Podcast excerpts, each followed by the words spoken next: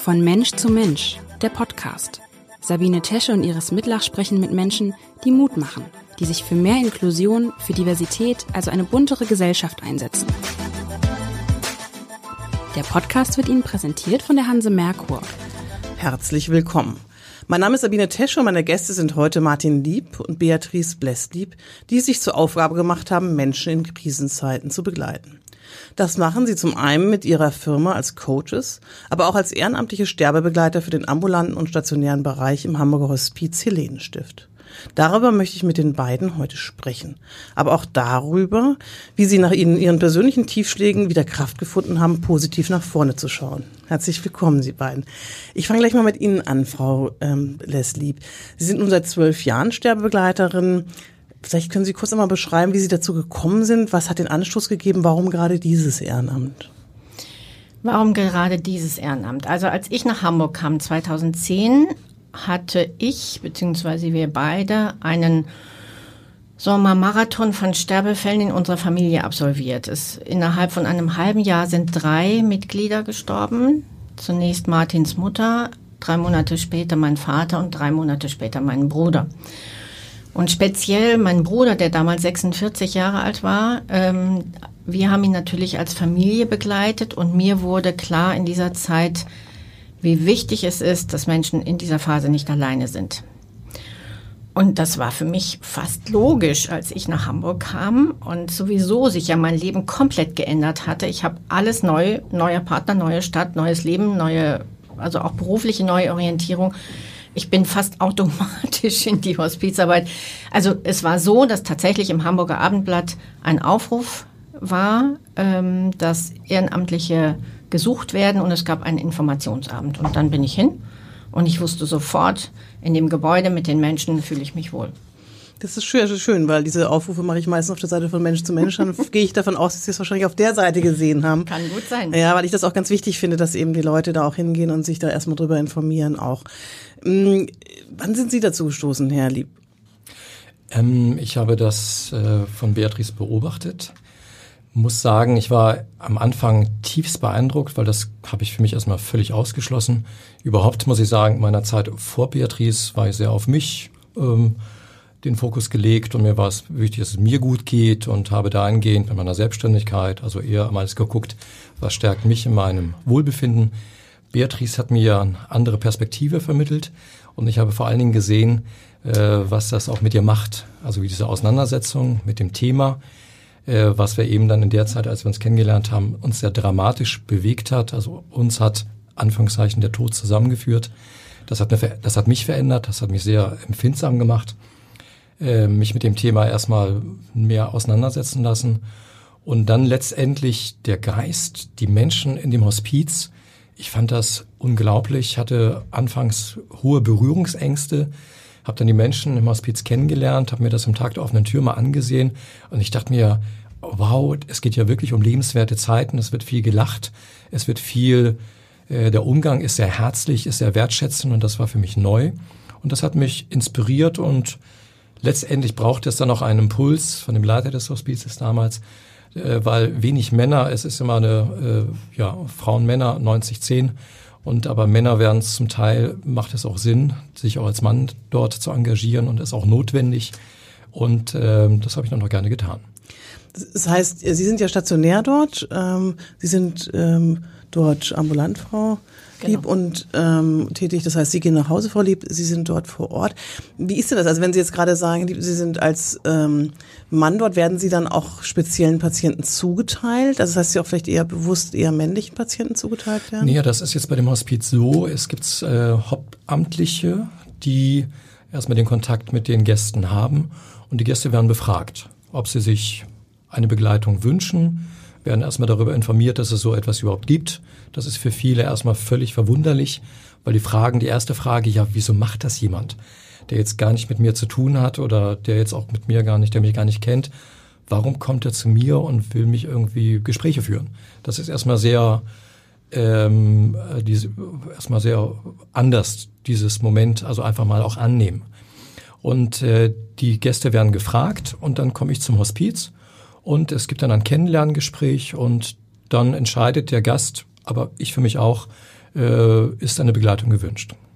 Wie ist das bei Ihnen? Sie gehen ja nach Hause. Da ist ja erst vielleicht nicht die Möglichkeit, dass man vorher so, oder ist das ähnlich dann, Frau Blesslieb? Also es gibt immer die Hauptamtlichen, die zunächst den Aufnahmebesuch machen, die Lage vor Ort einschätzen und durch die Schulung und durch das lange Miteinander kennen die Hauptamtlichen sozusagen ihre Ehrenamtlichen, das sind ja eine ganze Menge bei uns im ambulanten Bereich, fast 100 Geschulte, aber wir kennen uns gut und die Hauptamtlichen haben die Aufgabe einzuschätzen, wer ist der Richtige.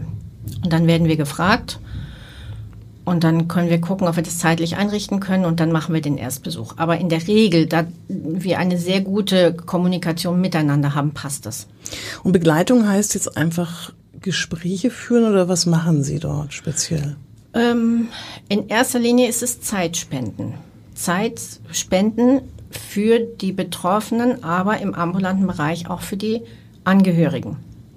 Weil meistens ist es ja so, dass die Angehörigen diejenigen sind, die die gesamte Zeit auch mit den Sterbenden zusammen sind oder mit den Erkrankten. Und manchmal brauchen die Luft, die brauchen Zeit zum Atmen, die müssen auch mal selber zum Arzt, die müssen mal sonst was erledigen. Und aber unterm Strich, ja, es sind Gespräche. Es kann aber auch sein, dass wir in den Begleitungen nicht mehr sprechen können, weil derjenige nicht mehr in der Lage dazu ist. Dann gibt es eben das Thema nonverbale Kommunikation, einfach da sein.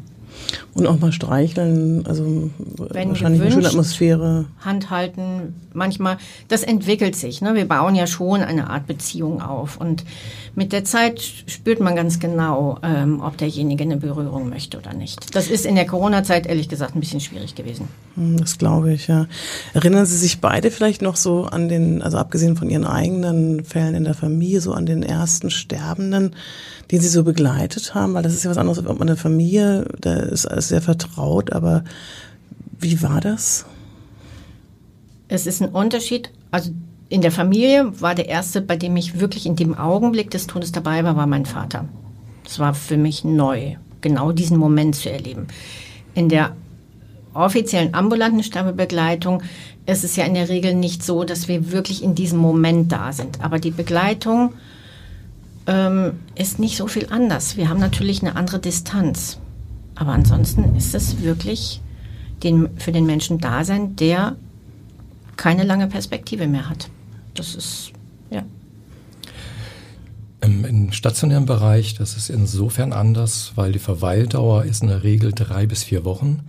Das heißt, ich erlebe die tödlich erkrankten Menschen entweder noch in einem vollen Bewusstsein oder schon in einem Moment des Abschiednehmens. Ähm, dabei habe ich auch die Erfahrung gewonnen, äh, dass ich teilweise auch in den letzten Stunden oder am letzten Tag des Versterbens noch äh, anwesend gewesen bin.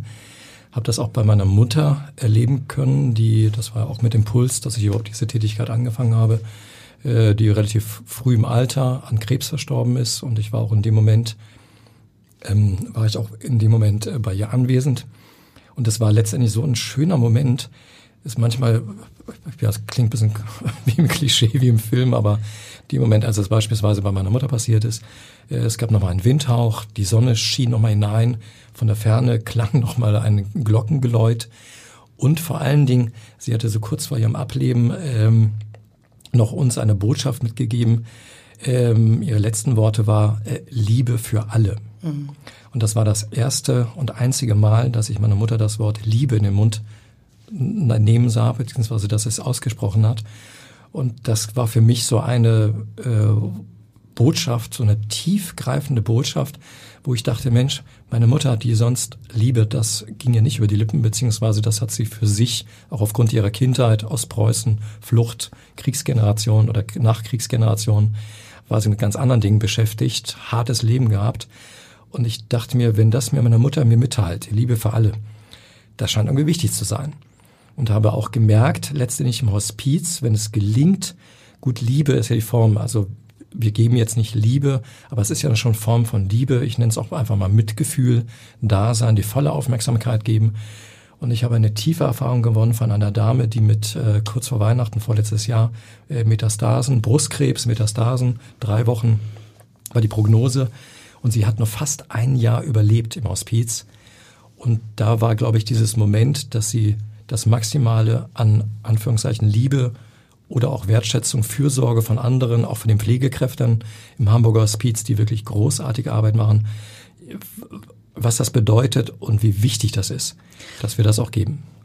Das ist ja nicht nur das Liebe geben, bei Ihnen klang das eher wie eine Versöhnlichkeit auch, so das Versöhn, Versöhnende mhm. auch mit den ne, Geschwistern vielleicht oder mit den Kindern oder so. Was sind denn so die Gedanken? Also über was sprechen Sie mit den Todkranken? Sind da, das ist am Ende des, des Lebens gibt es ja oft äh, nochmal ganz andere äh, Weiterleben. Werden viele vielleicht gläubig? Was ist so? Gibt es da irgendwie vielleicht eine grobe Übereinstimmung bei Menschen, was sie so in den letzten Monaten bewegt? Also was ich erlebe, sind zwei große Themenfelder. Das eine ist Frieden schließen mit dem, was war. Das ist tatsächlich ein großes Thema. Oder genau das Gegenteil. Wirklich in voller Wut, im völligen Uneinvernehmen aus dem Leben gehen.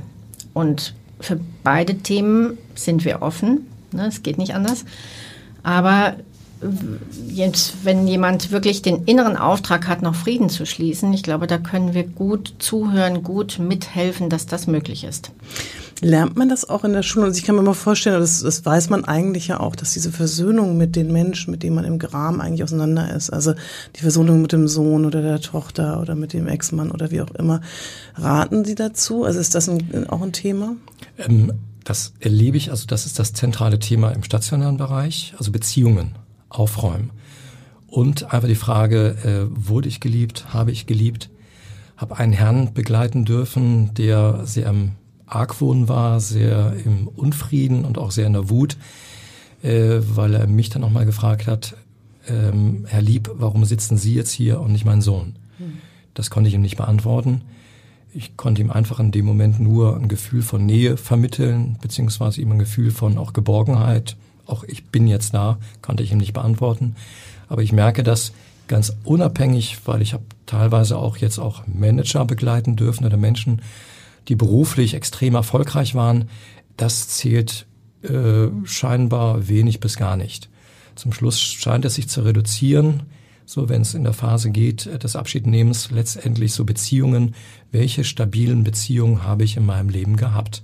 Welche Prioritäten habe ich in dem Leben gesetzt? So und äh, also worauf habe ich letztendlich mein Leben ausgerichtet? Und es mündet in dieser Erfahrung äh, Beziehungen, Mensch, da habe ich vielleicht etwas verpasst in meinem Leben. Darf ich was dazu ergänzen? Ja, klar. naja, also was natürlich schon auch passiert ist, dass wir Menschen begleiten, die komplett alleine sind am Ende. Und die sind nicht alle über 80. Also ich habe einige Menschen erlebt, die sind so alt wie wir oder noch ein bisschen jünger. Und da gibt es so gut wie keine Menschen mehr und zum Teil auch wirklich gar niemanden mehr. Und das ist natürlich ein großes, großes Thema am Ende. Warum bin ich am Ende meines Lebens komplett alleine? Ja, dann ist alles Geld nicht. Am Schluss sind wir eben alleine. Dann ist kein beruflicher Erfolg. Das ist ja genau. ähm, eine ganz, leider eine ganz wichtige Erkenntnis. Das ist schade, dass sie dann so spät kommen. Da gibt es ja auch viele Filme, die darum jetzt gehen. Ich habe hab jetzt gerade einen gesehen, der irgendwie mit einer bekannten Schauspielerin war, äh, wo es auch darum geht, dass eigentlich sie ihren letzten Lebens äh, nochmal einen Artikel darüber schreiben möchte, so einen Nachruf irgendwie schreiben möchte oder gerne schreiben lassen möchte und eigentlich feststellt, dass eigentlich nichts in ihrem Leben irgendwie positiv war. Also das kann ich mir, mir gut vorstellen, ja. Ja, und deswegen hat mir es auch so, so für wichtig, sich einfach frühzeitig mit diesem Thema auseinanderzusetzen und laden uns ein, äh, also laden ein, auch mit diesem Thema sich mal zu befassen, weil letztendlich unser Gewinn ist jetzt, wo wir uns in der Anführungszeichen äh, zweiten Lebenshälfte, die zweite Halbzeit läuft und ich vergleiche das immer gerne mit dem Fußball. Die zweite Halbzeit wird anders gespielt als die erste ist die Frage, wie will ich hier ausrichten, wie will ich meine Prioritäten auch setzen. Und für mich hat es also wirklich dieses Ehrenamt an so fulminante Veränderung gebracht, dass ich eben auch bereit bin, eben auch für mich meine Ziele zu hinterfragen, beziehungsweise zu überlegen, äh, wie wollen wir, will ich, wie will ich nicht mal mit mir umgehen, wie will mhm. ich meine, auf, auf, was will ich meinen Fokus legen, sondern eben auch gerade in Beziehung. Mhm. Was will ich dafür investieren, was tue ich dafür eben auch und was bin ich bereit, auch von Dingen auch loszulassen, auch von früheren Wünschen vielleicht auch loszulassen. Das tut mir gut, ja. Ich würde gerne mal aber auf dieses Sterben zurückkommen. Also Sie reden jetzt, ne, Sie haben das im hohen Alter gehört das Sterben irgendwie dazu. Auch eh traurig es ist wie allein oder wie auch immer, das ist dahingestellt. Aber es sterben ja auch oft sehr junge Menschen ähm, an Krebs, äh, hinterlassen verzweifelte Familien. ähm, offensichtlich ist das wahrscheinlich im, im, im ambulanten Bereich äh, vielleicht häufiger, dass dann eben auch die Familie dann noch begleitet. Ähm, haben Sie das erlebt? Wie ist das, wenn so eine ganz junge Frau oder ein junger Mann Familienvater stirbt? Das ist hochdramatisch und das ist fast noch am dramatischsten für denjenigen, der geht. Also ich habe mehrere Mütter begleitet, die eben ihre noch nicht erwachsenen Kinder zurücklassen mussten und das ist also in der, in der Kommunikation mit diesen Menschen war das das Schlimmste, was denen passieren konnte. Es ging denen gar nicht darum, dass sie selber gehen müssen, sondern dass sie einen nicht, dass sie sozusagen das Kind nicht ins, komplett ins Leben gehen lassen konnten. Das ist das Dramatischste. Und dann steht und fällt das ganze Konstrukt, dass wirklich noch eine Familie dahinter steht oder eben ein großer Freundeskreis, der die Stabilität neu aufbaut. Das, ja. ja. Also was mich, das war einer mit meiner beeindruckendsten Begleitung. Ich habe eine Dame begleiten dürfen, 35 Jahre, Brustkrebs. Und äh, das war auch ein, eine Begleitung, die ich war überrascht, wie das ging über mehrere, äh, mehrere Wochen. Letztendlich aber relativ schnell, weil sie noch in einem relativ guten Zustand ins Hospiz kam. Aber mit jedem Tag, dem sie in dem Hospiz war, war ich und mit jedem Tag, wo die aufsteigenden Lähmungen sie noch mehr am Leben, an dann körperlich sie noch fester und starrer werden ließen, umso mehr befreite sich, äh, hatte ich das Gefühl, so ihr Geist, ihr Herz, weil sie hatte sich darauf konzentriert, hatte sich wirklich richtig überlegt, das teilweise auch aufgeschrieben, wofür bin ich dankbar in meinem Leben? So, was habe ich an Erfahrungen erleben dürfen? Welche Menschen habe ich irgendwie in meiner Nähe gehabt? Und was, ähm, also hat sich da wirklich sehr stark fokussiert, wofür bin ich dankbar in meinem Leben? Und das hat ihr dann letztendlich so viel Kraft gegeben, dass es ihr der Weg, das war natürlich mit 35 vom Leben sich zu verabschieden, das ist hochdramatisch, aber es hat sie ein wenig leichter gemacht, sich eben auch da, kann man sagen, also wofür bin ich dankbar in meinem Leben? Jetzt, aber nehmen Sie diese traurigen Geschichten mit nach Hause. Also was, wie, wie können Sie loslassen von? Also ich selber habe ja auch relativ viel mit Menschen zu tun, die echt schwere Schicksalsschläge erleben. Ich kann das auch manchmal ganz gut abstreifen, indem ich sage, ich kann wenigstens helfen mit Geld. Sie vielleicht sagen, ich, Sie können helfen mit Gesprächen und Zeit. Aber es gibt halt doch Geschichten, die einen nicht loslassen. Wie gehen Sie damit um? Das ist ein Lernen, ein Training. Also dadurch, dass wir das ja schon so lange machen. Also erstens mal wird, ist es Thema in der Schulung. Das ist ein ganz wichtiges Thema in der Schulung. Ne? Also die dauert ja mehr oder weniger ein halbes Jahr. Also damals war es bei mir ein halbes Jahr. Und da geht es wirklich darum, dass wir lernen, den Unterschied zu spüren, auch was ist der, was ist wirklich der Unterschied zwischen Mitgefühl und Mitleid. Und in der Zeit, wenn wir in der Begleitung sind, dann ist es, glaube ich, nachvollziehbar, dass es nicht immer nur Mitgefühl ist, sondern da gibt es auch Momente des Mitleidens. Das finde ich auch legitim, ja, weil wir wirklich eins zu eins mit den Menschen in Kontakt sind und wirklich, man sagt so mitschwingen, ja, mit allen Emotionen. Aber das Wichtige ist danach, also ich brauche manchmal je nach Schwere der Fälle, weil ich begleite zurzeit auch eine Frau, da ist es wirklich nicht einfach, da wieder rauszukommen aus diesem, aus diesem Thema. Aber das dauert vielleicht eine Stunde und dann kann ich es wieder auch da lassen, wo es ist. Weil auch ihr ist nicht damit geholfen, wenn ich die ganze Zeit mitleide. Ne, das ist, das wissen wir zwar vom Verstand her, aber wir müssen es natürlich auch gefühlsmäßig hinbekommen. Das ist aber Training. Ja, und äh, wir lernen das in unseren Schulungen. Also wir werden ja auf diese Tätigkeit werden wir ja über Monate vorbereitet, viele Wochenenden, wo wir uns mit dem Thema erstmal selbst auseinandersetzen, dabei re re reflektieren von Profis wird das auch geleitet und wo wir natürlich erstmal darauf, äh, wo auch getestet wird, inwiefern sind wir auch stabil. Genau. Auch hinterher nach einer Begleitung gibt es Gespräche. Wir schreiben jedes Mal, wenn wir äh, einen Besuch hatten, auch einen kurzen Bericht, wo dann auch nachgefragt wird, äh, wie geht es dir, alles okay oder wie geht es Ihnen, guten Zustand. Aber letztendlich, was mir da auch wirklich, was mich fasziniert, ich bin so voller Freude, ähm, äh, uns so dankbar, also auch so etwas machen zu dürfen, weil das uns natürlich enorm viel lehrt über das Leben, weil letztendlich über wen kann man oder was können wir besser erfahren über das Leben, mhm. über Menschen, die einfach wissen, es ist begrenzt und die jegliche Maske fallen lassen, die jetzt nicht mehr mit irgendwelchen Konventionen oder irgendwelchen Rollen spielen, die sehr pur sehr bilanzierend natürlich auf ihr Leben blicken und uns als Überlebende natürlich wichtige Botschaften mitgeben können. Mhm. Und das finde ich einfach ne, so ein Geschenk, so etwas machen zu dürfen, jetzt als nicht Profi, sondern eben auch einfach als Mensch, Andererseits ist das auch, wo ich denke, das ist vielleicht mein Teil, weil ich bin der Gesellschaft gegenüber zu großem Dank verpflichtet. Das ist mein Teil, einen kleinen Beitrag zu leisten an einem guten Miteinander, statt ich, wie meine erste Lebenshälfte gekennzeichnet war, eher in einem Wir, aber das Wir so zu gestalten, dass ich eben das, was ich mir von meiner Gesellschaft wünsche, als erstes erstmal bereit bin, selber zu geben. Jetzt würden Sie sagen, man braucht eine besondere Charakterstärke, um Sterbende zu begleiten. Ähm, gibt es Menschen, die da besonders geeignet sind? Ähm, oder würden Sie manchen Leuten, ich meine, Sie erleben ja wahrscheinlich auch viel in der Ausbildung, sagen, das ist vielleicht nicht dein Ding? Also kann das jeder oder ist das wirklich, braucht man schon eine gewisse Art von Mensch? Also unterm Strich würde ich sagen, es kann jeder, weil spätestens dann, wenn er in der Familie dazu gefordert wird, spürt er, dass er es kann. Aber natürlich sind die Bedenken groß. Also wir hören das sehr häufig, dass wir gesagt bekommen, ja toll, dass er das macht, aber das wäre nichts für mich. Das hat aber einfach auch mit dem Fakt zu tun, dass dieses ganze Thema Tod und Sterben immer noch recht stark in der Tabu-Ecke sitzt. Das ist einfach so. Und es ist ja auch ein Teil unserer, unseres Auftrags, dass wir wirklich die Menschen animieren. Wir wollen dann nicht missionieren, aber wir wollen einfach aufklären und wirklich auch einladen, sich mit dem Thema frühzeitig auseinanderzusetzen, weil dann spüren die Menschen einfach, dass es den Strecken verliert, dass man die Ängste verliert und dass es natürlicher wird. Ich will gar nicht, dass, dass man ständig drüber spricht, aber es sollte meiner Meinung nach natürlicher werden, wirklich damit umzugehen. Und wir haben es so lange verdrängt. Ähm, auch als ich als Kind den ersten Sterbefall in der Familie erlebt habe, hieß es noch, äh, also wir durften nicht mehr zur Beerdigung meines Großvaters, weil es hieß, das ist nichts für Kinder.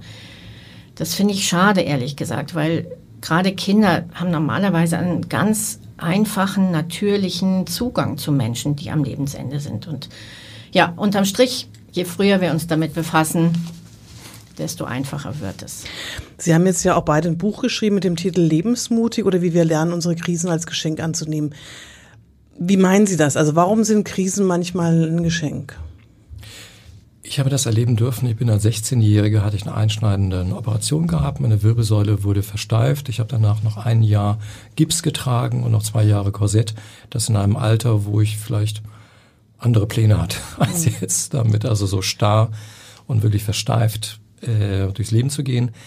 Ich habe, ich bekam die Empfehlung von Orthopäden, werden Sie technischer Zeichner, sitzende Berufe. Ich habe gemerkt, ich habe eine ganz andere Vorstellung von Leben und äh, ich habe Sportwissenschaft studiert, ich habe auch Schauspielregie studiert, weil ich einfach gemerkt habe, Bewegung ist mein Leben. Und ich habe da schon frühzeitig gelernt, äh, einfach die Dinge, äh, also ich hatte die Wahl gehabt, entweder gehe ich in diese Richtung oder ich gehe in diese Richtung. Entweder ich bin Opfer oder ich probiere das, was gerade ist, was ich auch annehmen muss, auch diese Krise damals, auch äh, einfach bestmöglich so zu gestalten, äh, dass sie vielleicht mir vielleicht eine besondere Chance im Leben bietet. Heute ist es so, ich habe dann auch viele Jahre, fiel mir das eher schwer, habe da irgendwie sehr mit, ähm, mit Unzufriedenheit, auch mit Wut auf diese Situation damals geblickt. Ich weiß aber heute, dass meine größte Schwäche, sprich ich bin behindert, äh, heute meine größte Stärke ist, weil sie hat mich zu dem gemacht, wer ich heute bin. Und letztendlich äh, aufgrund der Krisen, die wir auch bisher, was ich an Beatrice auch lernen durfte, wie sie auch mit dem Thema Morbus Crohn umgegangen ist, mit diesen Operationen, auch der Bauch, wie das aussieht. Äh, aber wie wunderbar dass sie das macht, wo ich denke, ja, und wir alle haben das. Wir alle haben irgendwie so einen Makel oder haben irgendwie eine Krise. Wenn es aber gelingt, auch das wertschätzend, auch dankbar für diese Situation, das auch anzunehmen, das gibt uns eine Kraft, die uns wirklich bewusster mit unserer Zeit eben auch umgehen lässt. Also was lerne ich daraus? Und wie, wie kann ich das eben auch besser gestalten, mein Leben. Sie haben das schon angedeutet, Sie beschreiben ja beide im Buch Ihre persönlichen Tiefschläge. Bei Ihnen war das eben diese Titanstange schon sehr früh. Bei Ihnen ist es, finde ich, noch ein Schluck, also äh, wirklich ein großer Schluck Tiefschlag, wenn man das so sagen kann, Frau Blesdieb. Sie sind schon im frühen Alter, Ihr Mann hat es gerade auch äh, angesprochen, an der chronischen entzündlichen Darmerkrankung Morbus Crohn erkrankt haben massive OPs hinter sich, die sie fast das Leben gekostet haben, auch haben eben nur einen künstlichen Darmausgang bekommen, schon sehr früh als 19-Jährige. Und sie beschreiben dann auch in, in, ihrem Buch eine traumatische, natürlich traumatische Vergewaltigung während ihrer Ausbildung. Da waren sie Anfang 20, wo der Täter sie nicht nur in einem Wald, sondern anschließend auch in ihrer Wohnung missbraucht hat. Wie haben Sie das also Sie sitzen jetzt, jetzt vor mir als sehr positiver Mensch, der auch anderen im Coachings Positives gibt, Sie begleiten Sterbende. Was hat Ihnen Kraft gegeben, weiterzumachen und das zu überwinden?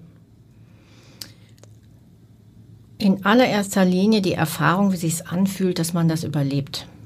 Also sowohl nach dieser Operation, diese damals in Münster in der Uniklinik, ähm, ich wusste ehrlich gesagt nicht, wie es um mich stand. Mir hat man in dieser Nacht, hat mir ein Pfarrer, damals hieß es noch die letzte Ölung gegeben, ich wusste aber nicht, was er da gerade macht. Ich habe es erst erfahren, als ich wieder aufwachte und als ich zum ersten Mal verstanden habe, dass ich letztendlich überlebt habe, hat mich ein Gefühl ähm, also hatte ich ein, ein neues Lebensgefühl. Und genauso war das eben auch, nachdem ich, ich habe ja die Nacht mit diesem Täter in der Wohnung verbracht. Es war ein bisschen eine absurde Geschichte. Wir haben danach beide morgens das Haus verlassen. Er ist links rumgegangen, ich rechts rum, so wie ein Ehepaar das Haus verlässt. Ähm, und ja, es war was Schlimmes passiert, aber die einzige und zentrale Botschaft, die mir mein Körper gegeben hat, du hast es überlebt. Und das war das Zentrale. Es war wirklich immer dieses Gefühl, ich habe es überlebt und es geht weiter. Das war wirklich das, was gezählt hat. Und ich war jetzt zumindest nach diesem Überfall unverletzt. Psychisch, ja, war vielleicht erstmal nicht ganz so einfach, aber ich war jetzt nicht, er hat mir jetzt keinen körperlichen Schaden in dem Sinne zugefügt. Das wäre vielleicht nochmal was anderes gewesen. Aber zentral ist das Überleben und eine innere Botschaft hatte ich von Anfang an ich weiß gar nicht, wie ich das anders beschreiben soll, aber ich, was mich immer angetrieben hat in diesen ganzen schrecklichen Zeiten, war wirklich das innere Gefühl, es darf mir besser gehen. Irgendwas ist in mir, dass das nicht der jetzige Zustand ist, sondern es darf mir besser gehen und ich kann was dafür tun. Sie tun ja ganz viel dafür. Ähm, Sie machen ja sehr intensiven Sport, Marathonläufe, Ironman. Ähm, das ist ja wirklich wahnsinnig anstrengend. Ich kann auch nicht wirklich glauben, dass das gesund ist, wenn ich ehrlich bin. Aber Sie haben ja da, wie Sie beschreiben, auch ein besonderes Glück gefunden. Also ich bin, ich, ich springe Trampolin, dreimal die Woche dieses Mini-Trampolin, liebe das total. Ähm, weiß also auch, dass Sport sinnvoll und gesund ist. Aber warum muss es Marathon und Ironman sein? Ist das wirklich, also was gibt Ihnen das? Warum muss es so, also es ist ja wirklich, ähm, da mutet man dem Körper ja auch schon einiges zu. Mir hat das Laufen, darum ging es erstmal bei mir, geholfen in meiner äh, ja, schwersten Lebenskrise bis dahin. Ich hatte äh, beruflich mich in der Sackgasse manövriert, mich von meiner ersten Frau getrennt, äh, fand mich mit Anfang 40 in einer 16 Quadratmeter Wohnung wieder war völlig frustriert und enttäuscht über mich. Ich habe dann äh, durch einen Impuls angefangen, mich wieder zu bewegen, habe das ja auch schon früher getan, Sportwissenschaft, lange Zeit nicht, weil keine Lust gehabt, aber das Laufen gab mir erstmal wieder Verbundenheit, gab mir Kraft und gab mir Bestätigung vor allen Dingen. Auch als Mann, ich denke mir vielleicht, das brauchte ich dann als Mann über die körperliche Erfahrung äh, erstmal wieder ins Spüren zu kommen, in die Wahrnehmung zu kommen. Hab gemerkt, war erstmal überrascht. Ich weiß noch, der Volkspark 800 Meter und ich war völlig am Ende. Und ich dachte mir, das kannst du nicht sagen, du hast doch Sportwissenschaft studiert.